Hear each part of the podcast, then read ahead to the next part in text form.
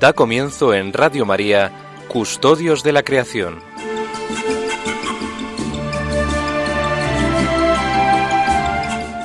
Dirigido por Lorena del Rey.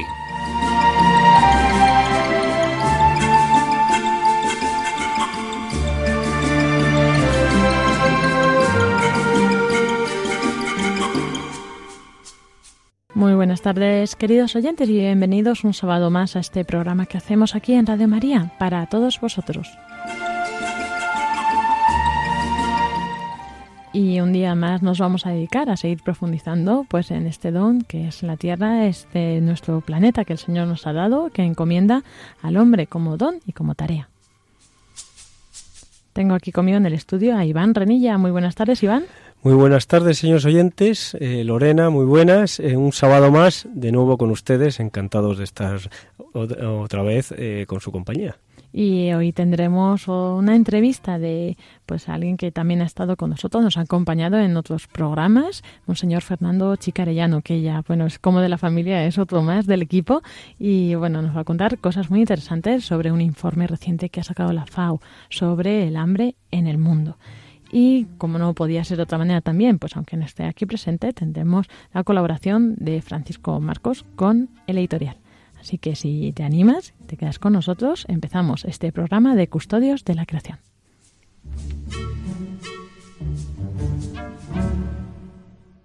Buenas tardes, queridos oyentes de nuestro programa Custodios de la Creación de Radio María. Ya estamos en el mes de noviembre. El mes de noviembre se caracteriza porque es el mes del otoño. Octubre y noviembre son los dos meses de otoño, ya que en diciembre ya llegan los fríos de invierno. En noviembre hay dos buenas costumbres cuando vamos al campo. La primera, contemplar la naturaleza, contemplar los árboles, sobre todo en los bosques mixtos de los que hemos hablado muchas veces. La segunda costumbre de noviembre es recoger recoger algo en la naturaleza que luego nos lo comemos. Ese algo pueden ser las castañas.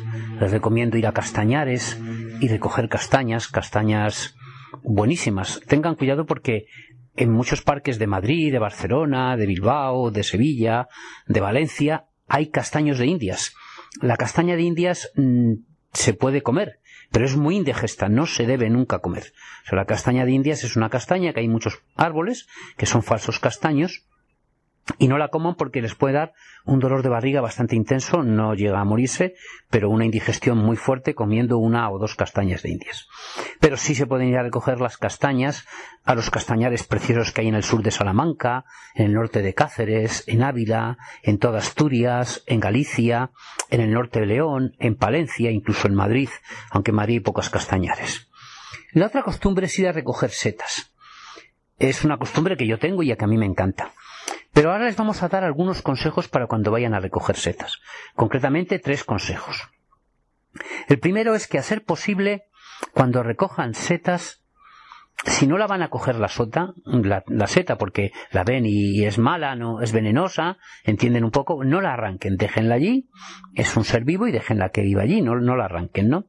El segundo es que si son setas muy pequeñitas, y van a coger níscalos, seta de cardo, seta de chopo, boletos, si son muy chiquititos no los cojan, déjenlos que crezcan un poquito más, porque a lo mejor en dos o tres días, pues lo que era una seta pequeña se multiplica por cuatro, por cinco su tamaño, sobre todo si llueve en esos días y hace el sol.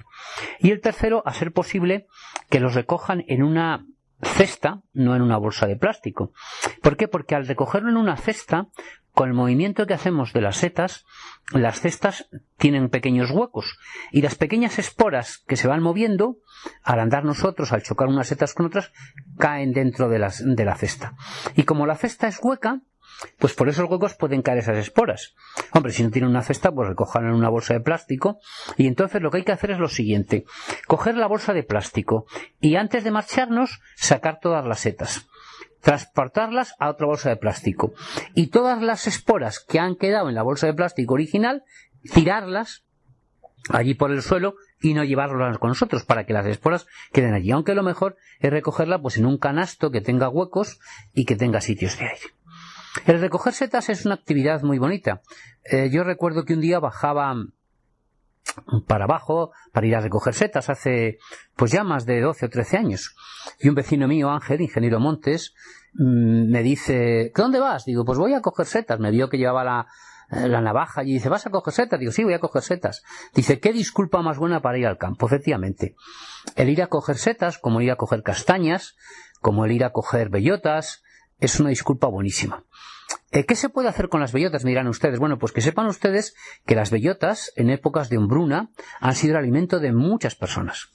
Las bellotas no solo sirven de alimento para los animales, sino que en épocas de que escasez de otros alimentos hay bellotas que se comen y que no son indigestas. Hay otras bellotas que son amargas y que son muy desagradables.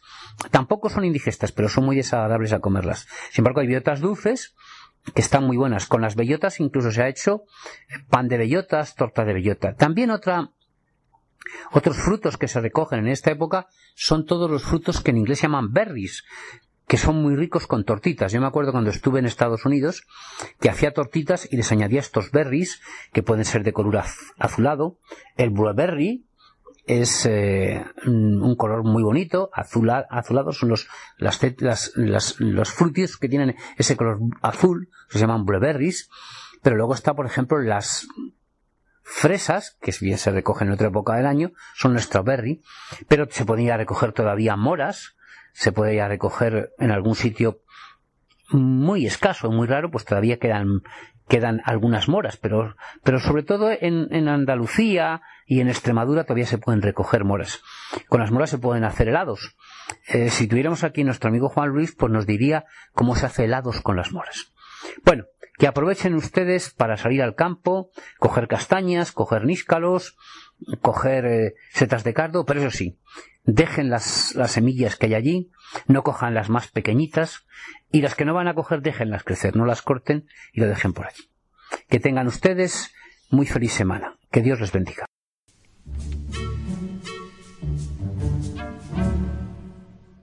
Señores oyentes, hoy tenemos a Monseñor eh, Fernando Chicarellano, que es el observador permanente de la Santa Sede ante la FAO y el Programa Mundial de Alimentos y el Fondo Internacional para el Desarrollo Agrícola. Muy buenos días, Monseñor. Buenos días a todos ustedes. Me alegra de poder compartir estos momentos con los oyentes de Radio María. Pues para nosotros también es un placer poderle tener de nuevo con nosotros. Ya Monseñor Fernando Chicarellano pues nos ha acompañado en otras ocasiones y siempre está atento para ponerles a ustedes al corriente sobre todos los temas de interés relacionados con el hambre en el mundo. Bueno, vamos a empezar preguntándole si le parece bien, Monseñor, en primer lugar, el 15 de septiembre pasado, en la sede de, la FAO, fue presentado un amplio informe con los últimos datos del hambre en el mundo. Siempre parece ser que ya nos lo corroborará usted que si no anualmente, periódicamente la FAO emite unos informes relacionados con el tema del, del hambre. ¿Podría hablarnos usted sobre este informe, monseñor? Pues sí, lo hago además con mucho gusto porque es un informe, me parece importante, cada año sale.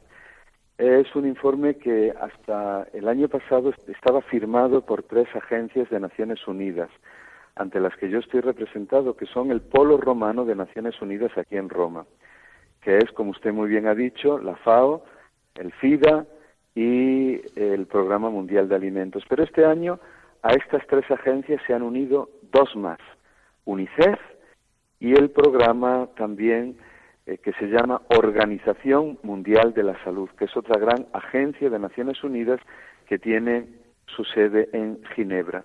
Pues bien, estos cinco organismos han firmado, el día 15 fue publicado, un gran y extenso informe titulado El estado de la seguridad alimentaria y la nutrición en el mundo.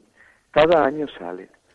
Y entonces nos da un poco como el panorama de todo lo que tiene que ver con el hambre, la lucha contra la pobreza en nuestro planeta. Y este año el problema es que es un informe realmente triste y desalentador. ¿Por qué? Porque mire, tras haber disminuido de forma constante durante más de una década, casi tres lustros, casi tres lustros, después de haber disminuido, como digo, el número de los hambrientos, pues resulta que a partir del año 2016 mm, este número ha repuntado. Tenemos ahora 815 millones de personas, es decir, el 11% de la población mundial, el 11% que se dice pronto, que pasan hambre. Y entonces, con respecto al año anterior, al 2015, que eran 777 millones, pues resulta que ha habido un incremento de 38 millones de personas más que llega la noche y no tienen nada de comer. Esto realmente, estas cifras, pues alguno puede decir, pues sí, mire usted, pero son menores que a los 900 millones de personas subalimentadas que se registraban en el año 2000. Ahora son 815. En el año 2000 eran 900 millones de personas. Pero es que mire, en el tema del hambre, lo único que contaría como cifra, como dato, como dígito, sería el cero. No debería de haber nadie en el mundo que no pudiera llevarse algo de comer cada día. Porque realmente es triste esto. Es muy triste. Entonces este repunte de 38 millones que nos lo informaron el pasado día 15 de septiembre es una interpelación acuciante, es algo que nos tiene que hacer pensar y no solamente pensar, sino movilizarnos.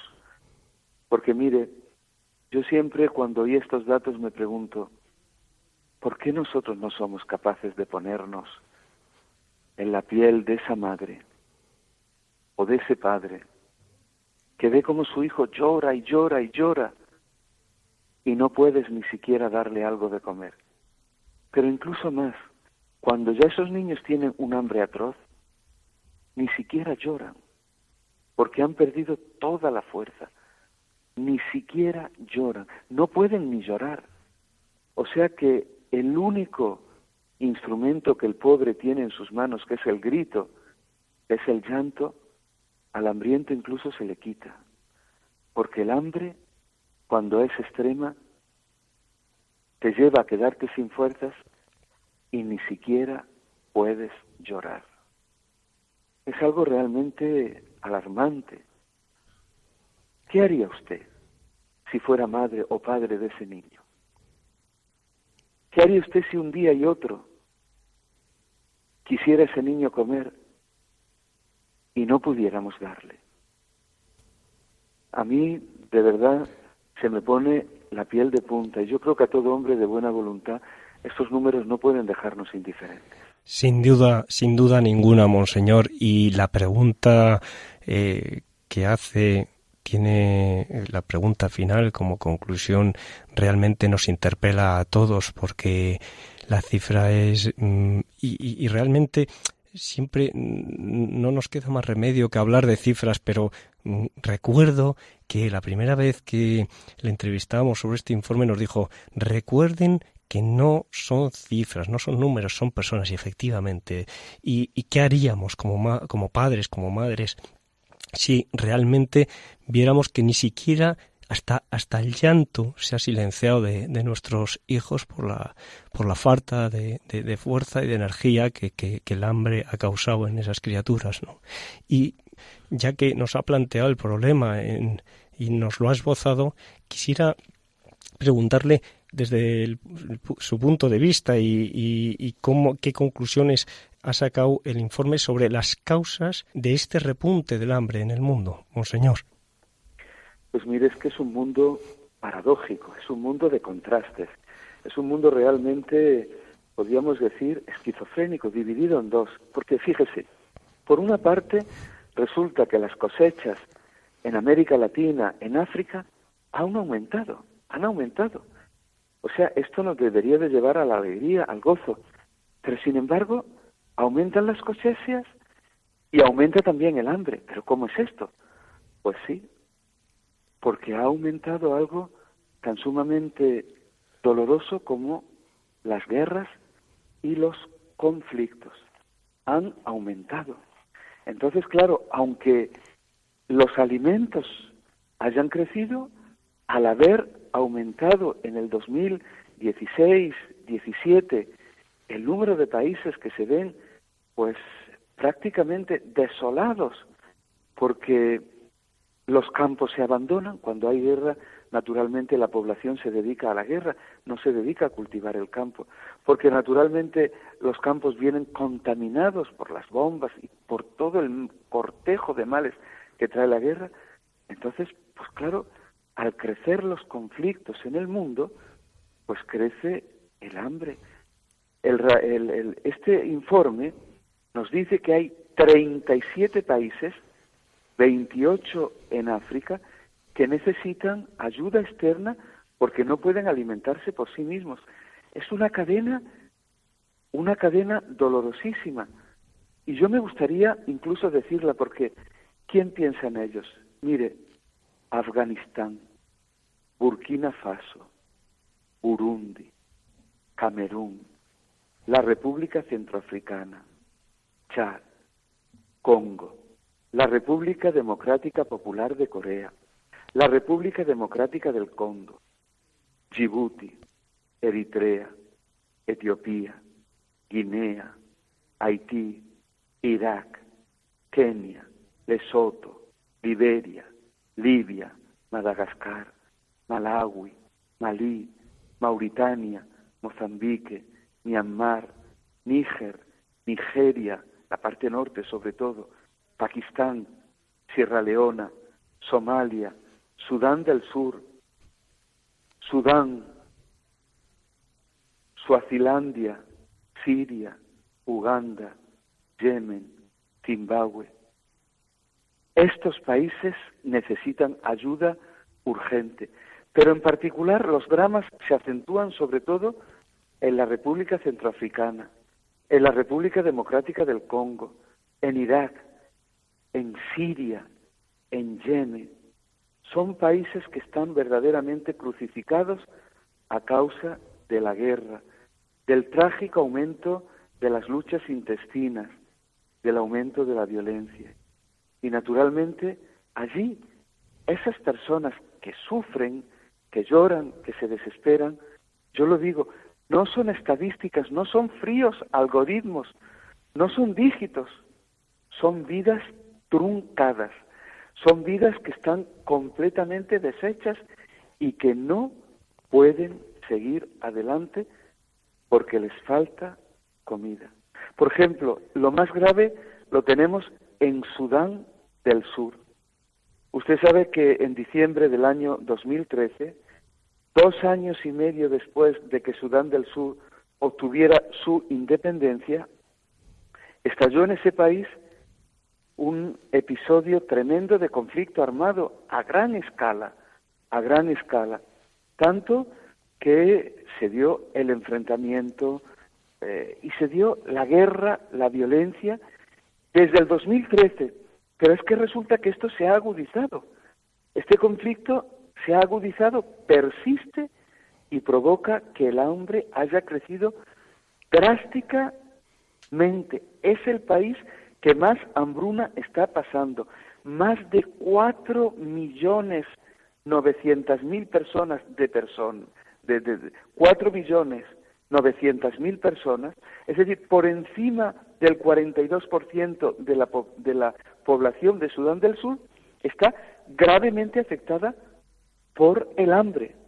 Y se piensa que a finales de este año llegará a 5,5 millones de personas. Son personas que verdaderamente lo están pasando muy mal. Porque este conflicto, esta violencia, mire, está destruyendo los medios de vida rurales, diezmando la producción, ahondando la pobreza, aumentando la vulnerabilidad de millones de personas, la producción agrícola, los sistemas alimentarios se han interrumpido, la ganadería ha menguado de forma significativa, la gente se ha dispersado por el país, han comenzado a emigrar. Y naturalmente, ante ese desastre, pues lo único que crece es el dolor. Pero deja usted Sudán del Sur, váyase a Yemen. En marzo del año 2017, es decir, ahora se calcula que 17 millones de personas en Yemen padecen hambre, pero hambre gravísima y necesitan ayuda humanitaria urgente. ¿Quién se acuerda de estos países? ¿Quién se acuerda?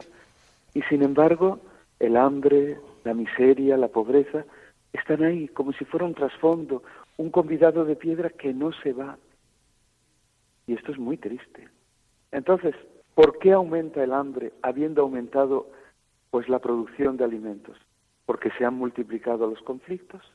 En segundo lugar, porque los fenómenos debidos al cambio climático, es decir, los desastres naturales están aumentando, las zonas de sequía se están agudizando, falta el agua. Usted piense, por ejemplo, en todo lo que es el corredor seco de Centroamérica, Honduras, Guatemala. La sequía es tremenda. Es decir, el agua, que es un elemento importantísimo en nuestras vidas, falta. Falta también en España, por desgracia. Ese agua, mire usted, el Papa dice en la encíclica Laudato Si, que en el futuro las guerras no se harán por el oro el petróleo, sino por la escasez del agua, por la escasez del agua. Entonces, los conflictos han aumentado, los desastres naturales debidos al cambio climático han aumentado y, en tercer lugar, en muchos países la desaceleración económica, las crisis financieras han aumentado. Y este trípode, este triángulo, pues son como tres elementos que se han aliado para extender el sufrimiento en el mundo y entre las formas de sufrimiento una agobiante es el hambre. Monseñor nos ha enumerado, bueno, una larga lista, verdaderamente larga lista de países afectados por el hambre. También nos ha comentado y nos ha eh, desgranado las principales causas y a mí personalmente mm, hay una que me ha impactado y que creo que tiene una relación muy directa, que son los conflictos y las guerras, y que usted magistralmente ha comentado eh, con esa frase de que las guerras traen un cortejo de males, y uno de esos males colaterales es que la falta de producción, la falta de puesta eh, del trabajo, de las tierras, del abandono de, de los cultivos, de la ganadería, pues trae ese daño que es la falta de producción y al final la hambruna. Realmente son consecuencias tremendas y que también nos has puesto esos tres motivos fundamentales ¿no? de las causas del hambre. Eh, usted, desde su punto de vista, monseñor, cree que llegará el día en, en que quizás desaparezca esta lacra de la faz de la tierra? Es que tiene que desaparecer. No es que lo creo, es que hay que trabajar para que desaparezca. Porque mire, alimentos hay, recursos hay, falta voluntad, hay que conjugar el verbo querer. Entre todos tenemos que acabar con el hambre. Y este mismo informe nos dice qué hacer para acabar con ella. En primer lugar, hay que invertir en paz. Hay que invertir en paz. Hay que fomentar la paz. Hay que conjugar y poner en práctica la bienaventuranza del Señor Bienaventurados los que trabajan por la paz para sentirnos hijos de Dios. Oiga, y la paz, la duradera, la paz duradera, no es el resultado de un equilibrio de fuerzas, sino de un equilibrio de derechos. Atención aquí. La paz no es tanto el fruto de la victoria del fuerte sobre el débil, sino en cada pueblo y entre todos los pueblos la paz es el fruto de la victoria de la justicia sobre los privilegios injustos, de la libertad sobre la tiranía, de la verdad sobre la mentira, del desarrollo sobre el hambre, eh, de la miseria sobre la humillación. Mire, para llegar a una paz auténtica, verdadera, genuina, a una seguridad internacional efectiva, no es suficiente impedir la guerra y los conflictos, no. Es necesario, sobre todo, promover el desarrollo, invertir en agricultura, crear condiciones que garanticen plenamente los derechos fundamentales del hombre. Es decir, extender una cultura de vida y desterrar de una vez todo lo que significa la cultura de la muerte. Hay que invertir en vida, invertir en vida, no en armas, invertir en vida, invertir en desarme, en desarme, para que verdaderamente la paz florezca. El desarme es una urgencia que hay que afrontar, que hay que afrontar, porque mire, la guerra, los conflictos tienen costos humanos, materiales tremendos, dolorosísimos. De verdad, no podemos seguir viendo cómo los capítulos dedicados a los gastos militares en los países crecen y crecen y crecen, y junto a eso crecen también los que mueren, los que lloran, los que pasan hambre. Por tanto, es urgente que los políticos, los que se dedican a tener la responsabilidad sobre la economía, sobre las finanzas del mundo entero, de una vez por todas, no dediquen esas sumas gigantescas a la muerte, sino que trabajen por la vida, por la paz, por la concordia, por la fraternidad entre los hombres, por darle a los hombres una nueva oportunidad de que verdaderamente encuentren la felicidad que todo el mundo ansía, que se acaben ya de una vez todos estos dinamismos diabólicos que nos llevan a pensar que los problemas se solucionan con la fuerza, con la tiranía, con las armas. Nosotros la única arma que tenemos es la bondad, la palabra, el diálogo. Esa es el arma de todo hombre. Y dignos de encomio son los gobiernos que se dedican a desterrar todo lo que es el enfrentamiento y a poner sobre la mesa condiciones y vías para la paz. Entonces, se puede y se debe acabar con el hambre invirtiendo en paz, reforzando las ayudas humanitarias, invirtiendo en desarrollo, invirtiendo en agricultura, trabajar sobre todo para respetar el medio ambiente, esta casa que a todos nos une. La naturaleza nos está dando a todos una lección de solidaridad que corremos el peligro de olvidar, que corremos el peligro de olvidar, porque la naturaleza ella misma es una sinfonía, es una armonía. La naturaleza misma nos enseña a respetarnos, a respetar los ritmos de crecimiento, a respetar la biodiversidad, a respetar la limpieza de las aguas, del aire. Nosotros tenemos verdaderamente que ser custodios de la creación, no sus devoradores no sus devoradores. Hay que invertir en una agricultura que sea diversificada, sostenible. No podemos seguir contaminando con abonos, con plaguicidas, con toda una serie de instrumentos que están dejando, dejando a la tierra esquilmada, esquilmada. No, es urgente una gestión ecológicamente sana del planeta. Esto es lo que nos dice este informe. Pero luego, mire, hay otra cosa que yo no me canso de repetir y que le agradezco a usted que me dé el tiempo de exponer. Es algo tan sencillo como esto. Hay que conjugar en nuestro entorno el verbo no desperdiciar. No desperdiciar, no despilfarrar. Segundo, hay que amar mucho la palabra sobriedad sobriedad.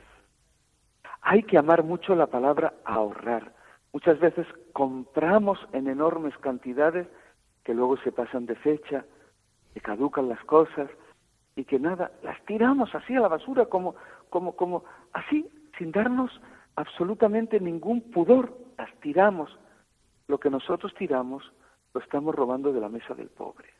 De la mesa del pobre, fíjese. Por ejemplo, el tema del agua, el tema del agua. Mire, uno se puede duchar en media hora o en cinco minutos. Uno se puede lavar los dientes con 20 litros de agua o con una poquita agua. Solamente hay que, ante el agua, juntar el agua con otra palabra. Uso responsable de la misma. Uso responsable de la misma. A todo eso nos lleva este informe.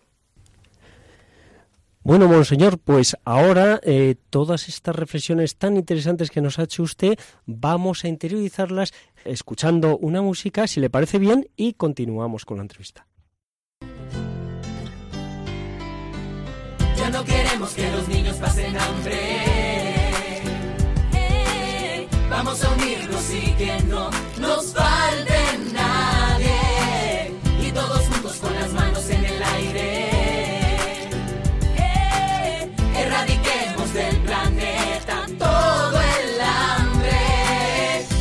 todos juntos lo podemos lograr. La unión hace la fuerza, juntos vamos a luchar para que los niños ya no sufran más.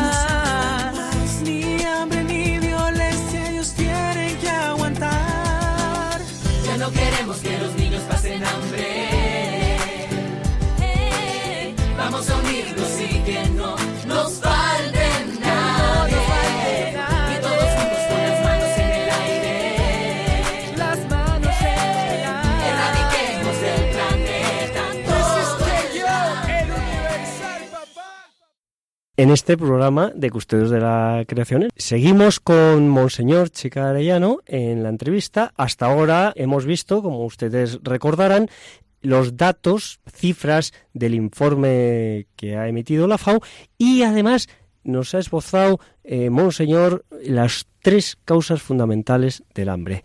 Así que, pues continuamos con la entrevista, Monseñor, si le parece bien. Pues, eh, Monseñor, yo le iba a hacer una pregunta, pero yo, yo creo que ha resumido en esta última pregunta que le he hecho, porque le iba a decir que qué podemos hacer nosotros concretamente, pero usted ya nos ha adelantado y nos ha dicho cosas concretas que podemos hacer nosotros. Que muchas veces decimos, bueno, ¿qué puedo hacer ante esas personas que están tan lejos? Pero en realidad mm, yo creo que están lejos físicamente, pero para un cristiano yo creo que ninguna persona está lejos, ¿no? Humanamente estamos, estamos una todos de las cercanos. cosas que podríamos hacer, y esto aprovecho estas ondas para decirle, mire, sería, sería realmente encomiable que el dolor que sienten todos esos hambrientos, todos esos pobres, esas enormes cadenas, esos flujos de migrantes, que se tienen que ir, nadie se va por gusto de su propia casa. Se van porque allí no pueden estar, porque les faltan los elementos mínimos de subsistencia. ¿Por qué no nos ponemos en su piel? ¿Por qué no compartimos su situación? ¿Por qué no hacemos el primero de los éxodos, de los viajes que toda alma humana tiene que hacer, que es el viaje que consiste en el abandono del egoísmo, en el salir del propio egoísmo, de los propios caprichos, para ponernos en la piel de los demás, para adquirir la piel del buen samaritano que se detiene ante el que sufre y lo atiende, que no pasa de largo, que no deja a nadie rezagado. ¿Por qué no adquirimos nosotros ese compromiso hoy? ¿Por qué no dejamos ya de hablar del hambre, de la miseria, la guerra, de todos esos males que afligen a la humanidad como algo que afectara a otros y que yo simplemente declino y comenzáramos a preguntarnos hoy, bueno, ¿y qué puedo hacer yo en primera persona? Ciertamente construir un mundo fraterno, pero podemos hacer también algo muy fundamental, que es no destruirlo. Y oiga, lo destruimos cada vez que nosotros, en vez de ser un faro de luz para los demás, somos un antisigno, un contratestimonio. Cada vez que nosotros, no es que no hagamos ya algo bueno, sino que damos un mal ejemplo.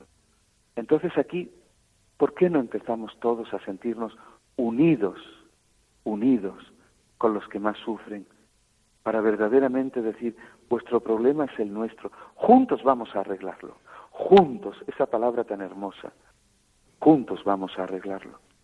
Entonces, si mire, si los oyentes de Radio María, que ahora por su bondad y con su paciencia me están escuchando, se hicieran esta pregunta y dijeran, bueno, pues yo voy a hacer una especie de lista pequeña, la voy a grabar en mi corazón, no en una simple hoja, en una libreta o en un iPad, en mi corazón. Y me voy a comprometer a una, dos, tres cosas. Lo voy a hacer.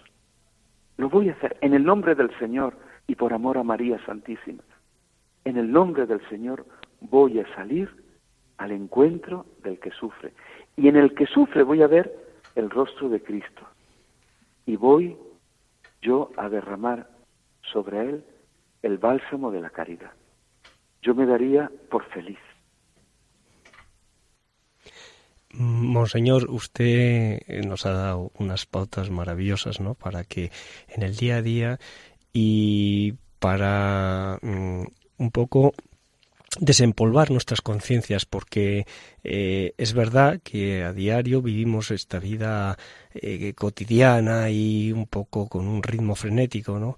Y quizás dejamos un poco en un rincón, ¿no? Nuestra conciencia como, como eh, empolvada, ¿no? Y se llena de polvo, ¿no? Y nos ha dado unas pautas maravillosas, ha nombrado palabras maravillosas, ¿no? Como son la sobriedad, como son el ahorro, la austeridad, y debemos llevar a la práctica el de compartir, el compartir.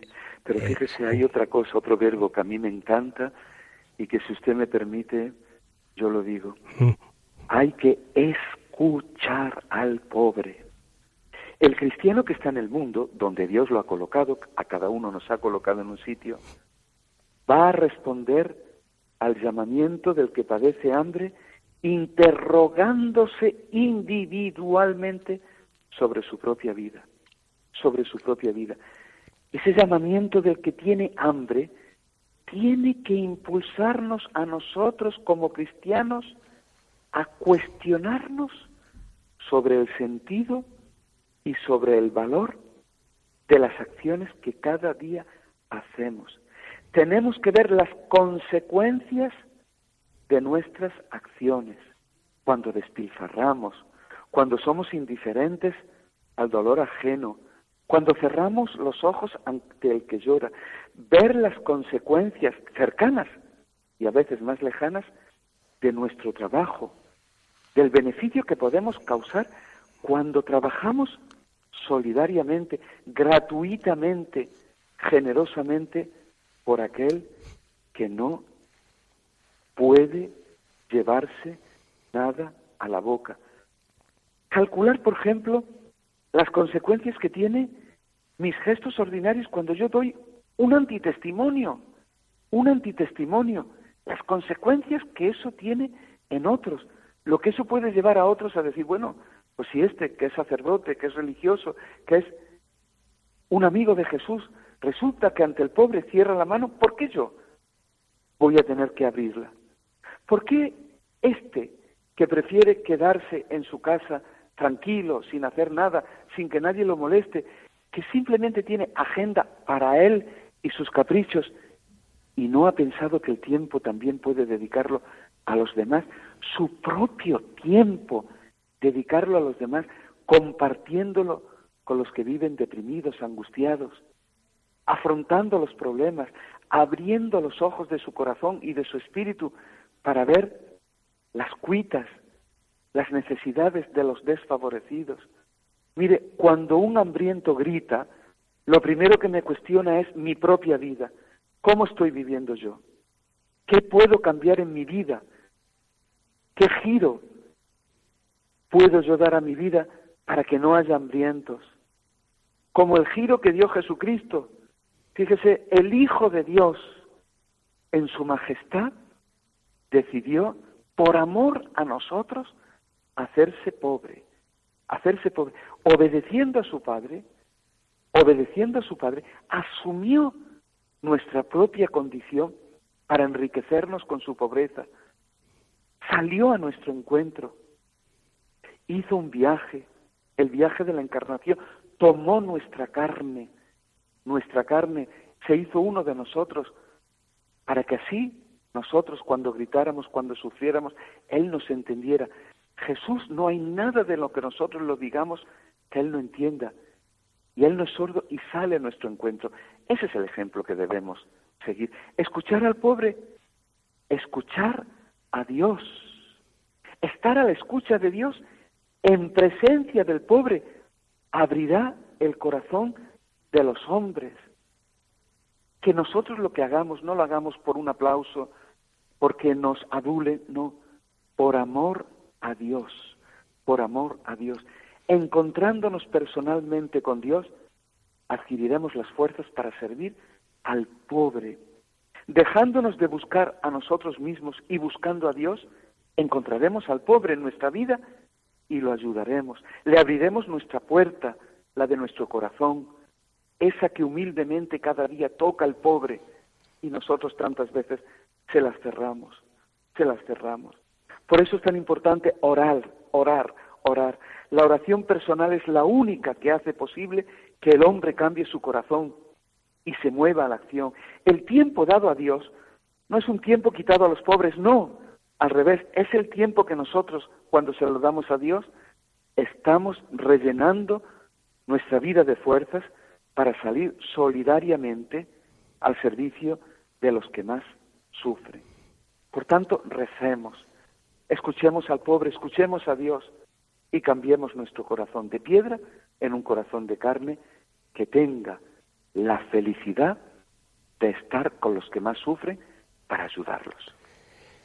Pues nuevamente nos ha sugerido, Monseñor, que otro de los, de, además de compartir esa palabra tan preciosa, también la oración, la importancia de la oración también, ¿no? Para la oración para aquellos que están sufriendo y para nosotros mismos, para que nos sensibilicemos y nos concienciemos, nos concienciemos de este gran problema que usted, con su exposición, pues yo creo que va a espolear sin duda ninguna, a todos nuestros queridos oyentes con, con sus palabras y con su exposición. Y ya para terminar, quisiera Monseñor, hacerle una pregunta sobre cuál considera usted que es el papel de, la, de las misiones y de los misioneros en, en, la lucha contra el hambre.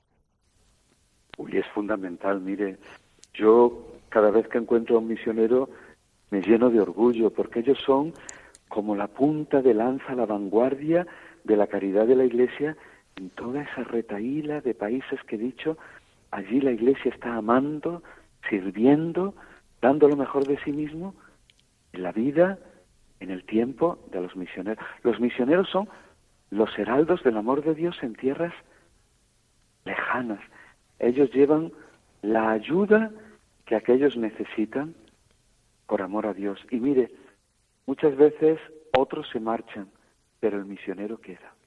Queda y no se cansa de ayudar. Porque el misionero ha escuchado la palabra de Jesús que dice, permanecer, permaneced en mi amor. Entonces ellos permanecen amando al que sufre, porque al que sufre no se le puede dar una ayuda saltuaria, no se le puede decir una palabrita, una migaja, una monedita y me voy. No, los misioneros son ejemplo de estabilidad en el amor. Conjugan el verbo amar de verdad, de verdad. Ese verbo amar que se prolonga en las acciones cotidianas y ordinarias del día tras día. Son el orgullo de la Iglesia, son verdaderamente los mejores hijos de la Iglesia, los que nos espolean, nos estimulan a salir de nosotros mismos y con la luz del Evangelio ir al encuentro de los que no tiene. Y nosotros tenemos que hacer verdaderamente pues un hueco en nuestro corazón para todo lo que ellos necesitan. Nosotros desde aquí, desde casa, podemos ayudar para que ellos ayuden. Ayudemos a los que ayudan. Yo diría que ese tiene que ser nuestro lema. Ayudemos a los que ayudan, a los que no se cansan de ayudar. ¿Y por qué no se cansan? Porque el alma que anda en amor ni cansa, ni se cansa. Estas palabras de Juan de la Cruz tienen que ser en nuestra vida una brújula que nos mueve a seguir, que nos mueva a seguir en la senda maravillosa de la caridad y del amor. El que recibimos de Dios, démoslo a los demás. Lo hemos recibido gratis, démoslo gratuitamente, sin cálculos, sin mercantilismos, sin tasas, ilimitadamente, como Cristo nos amó, que nos amó hasta el extremo. Así aman los misioneros. Y por esas sendas debemos seguir nosotros. Pues efectivamente, monseñor, qué bien lo ha explicado, ¿no? Cuando todos permanece siempre, los misioneros siempre permanecen, tanta Otros re- se van, ellos permanecen porque aman. Por eso no se cansan. Porque aman a Dios y ese amor que ellos han recibido de Dios lo dan a los demás. Por eso están siempre ahí y están como debe de estar un cristiano, en el silencio del amor. No buscan propaganda, no son amigos de los flashes, buscan el silencio, porque en el silencio el amor trabaja muy bien. Es verdad, y tantas, tantísimas religiosas y religiosos y, y, y Y lai- laicos, lai- y laicos, que y gracias a Dios hay muchos misioneros laicos que son el tesoro de la Iglesia, que son verdaderamente una maravilla. Hermanos, hermanas, religiosos, sacerdotes, seminaristas, misioneros, que son el tesoro de la Iglesia, son nuestra corona, son también nuestro acicate. Recemos por los misioneros.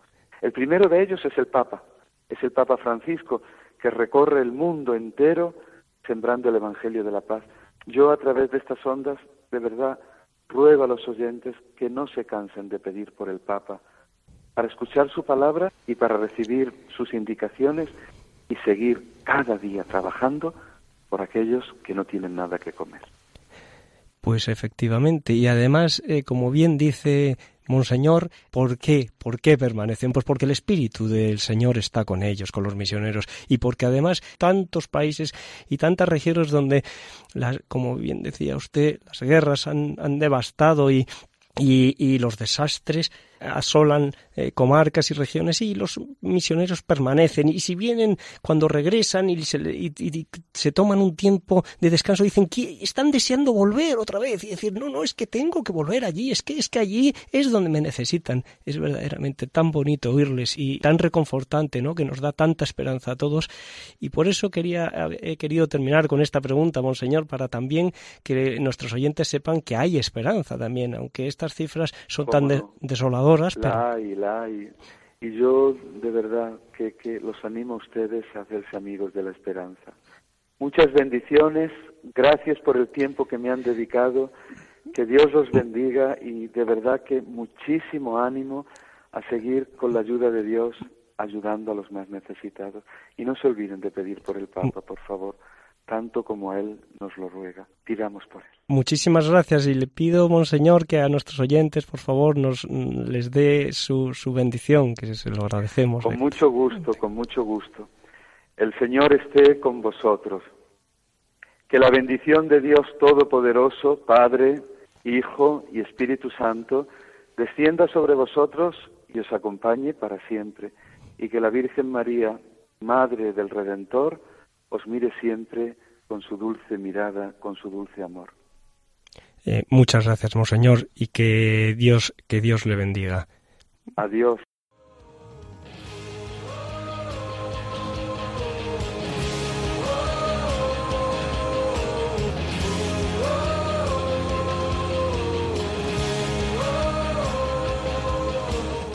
Y así llegamos a nuestra sección de noticias ambientales que nos trae Iván Renilla. Cuéntanos qué nos traes hoy. Pues, en primer lugar, mm, una noticia que nos afecta mucho en estos días por la alta contaminación de, de nuestras ciudades, en concreto de Madrid, donde bueno pues ha habido un informe que nos comunica que el el 54% eh, de los españoles, más de la mitad de los ciudadanos españoles, se muestra favorable a vetar el acceso de los vehículos de combustión al centro de las urbes y es partidario del uso de los nuevos automóviles eléctricos pero ven el inconveniente en ese uso de los automóviles eléctricos, su carestía y los pocos puntos de recarga que tienen esos automóviles. Por otro lado, una de las noticias importantes que traemos es que en el año 2017 se ha constatado que la nutria en nuestros ríos y en nuestros lagos está creciendo y que en los años 70 se vio muy mermada por fundamentalmente la contaminación de las aguas fluviales pues bueno, está volviendo, es, el retorno de la nutria a los cursos flu- fluviales y es debido a dos circunstancias.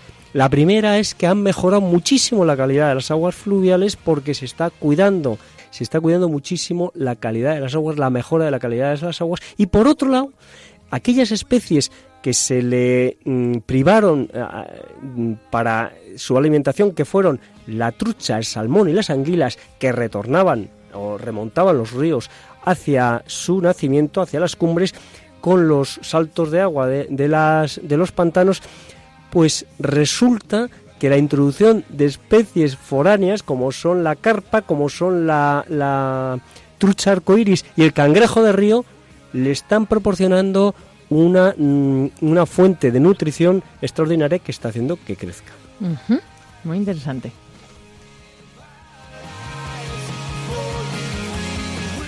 Por último, comentar que bueno, pues se ha descubierto en un yacimiento muy recientemente, esta es una noticia recientísima, una especie de jirafa muy pequeña en, unos yacimientos de Madrid, concretamente en el Cerro de los Batallones, en el la población en el pueblo de Torrejón de Velasco, que tiene 9 millones de años y que es muy interesante para comprender eh, las poblaciones actuales en la sabana africana de las mm, jirafas gigantes Muchas gracias, Iván, por estas noticias, por mantenernos al día y, bueno, pues por actualizarnos en lo que es las noticias ambientales, los problemas y así también, pues podemos acatarlos, ¿no? Desde nuestra, nuestra realidad particular y así como encomendar, ¿no? Al Señor que también, pues todas las cosas que van mal se vayan mejorando y las que van bien, pues dar gracias por ellas. Pues muy bien, yo encantado y además les animo a ustedes, como ya les hemos comentado en alguna ocasión, que si tienen noticias ambientales de sus poblaciones o localidades,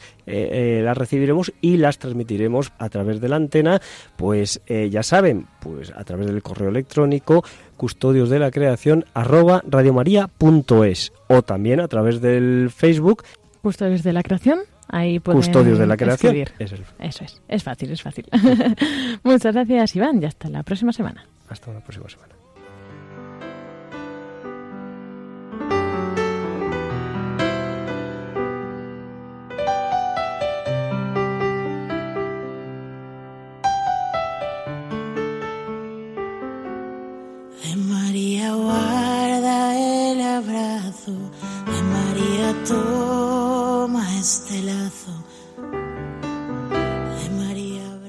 Así llegamos al final de este programa de Custodios de la Creación, que esperamos que les haya gustado. Por nuestra parte, nos despedimos hasta dentro de 15 días, el próximo 18 de noviembre a esta misma hora.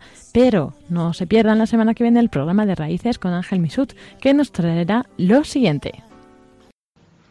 Hola Lorena, en el próximo programa de Raíces vamos a abordar a unos emigrantes muy especiales, a sacerdotes que emigran para llevar la palabra de Dios a tierras lejanas.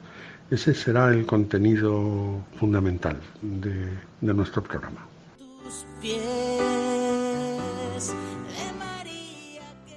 Así que con esto que nos contaba Ángel, yo creo que no podemos perdérnoslo. Todos los sábados hay que estar aquí a esta hora, sea que, que sea el programa, ¿verdad, Iván? Pues yo creo que sí, porque como ya hemos comentado otras veces, nos compenetramos perfectamente, su programa constituye las raíces del árbol y nosotros las ramas y las hojas, que también son muy importantes, como bien nos decía Pablo, que las hojas son fundamentales, ya saben, para, la, para, para eh, eh, llenar toda la atmósfera de oxígeno y para hacer la fotosíntesis. Y procuraremos irnos lo menos posible por las ramas.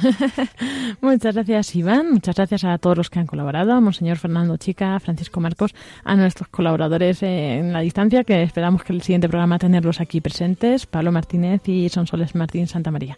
Muchas gracias a todos. Que tengan muy buena tarde y un saludo de quien les habla, Lorena del Rey. de María, polvo y sendero, vierte profundidad.